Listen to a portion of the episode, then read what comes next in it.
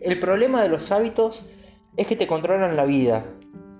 Y la vida deja de ser tuya para ser de ellos, de los hábitos, que son tan importantes que si no están, bueno, ¿sabes qué carajo ser? Yo vi gente, por ejemplo, tan habituada a fumar porro, que después de unos días sin fumar se desespera y te la vende diciendo que, que no es una adicción, que es lo mejor del mundo, pero que no es una adicción. Pero los hábitos también son adictivos. Vi gente que no puede salir sin tomar alcohol, sin ponerse en pedo. Vi gente que no puede ver a dos personas homosexuales besándose sin dar vuelta la cara. Vi gente que se volvió evangelista de la comida y que anda tratando de convencer a medio mundo. Vi gente también que tomó la bandera del feminismo para hacer de eso un narcisismo espantoso.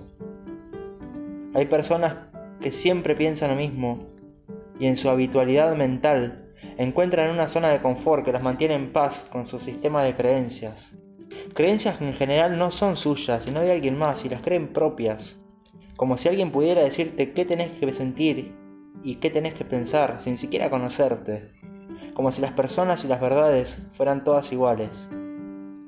Y cuando a esas personas las sacás de esos pensamientos, se sienten inválidas, atacadas, casi insultadas, te diría, por un pensamiento ajeno, es justamente es eso, ajeno.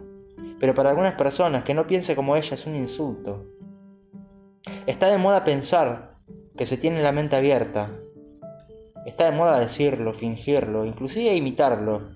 Pero tener la mente abierta va mucho más allá de lo que te parece, porque tener la mente abierta también significa entender que la gente que vive, siente, dice y piensa diferente a vos, tiene tanta razón como vos, ni un poquito más, ni un poquito menos, es así la cosa.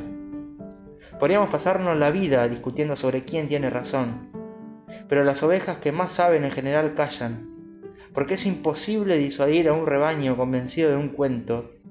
Por eso, como dicen por ahí, ellas creen que el lobo es el malo, pero es su, amo el que se las termina comiendo.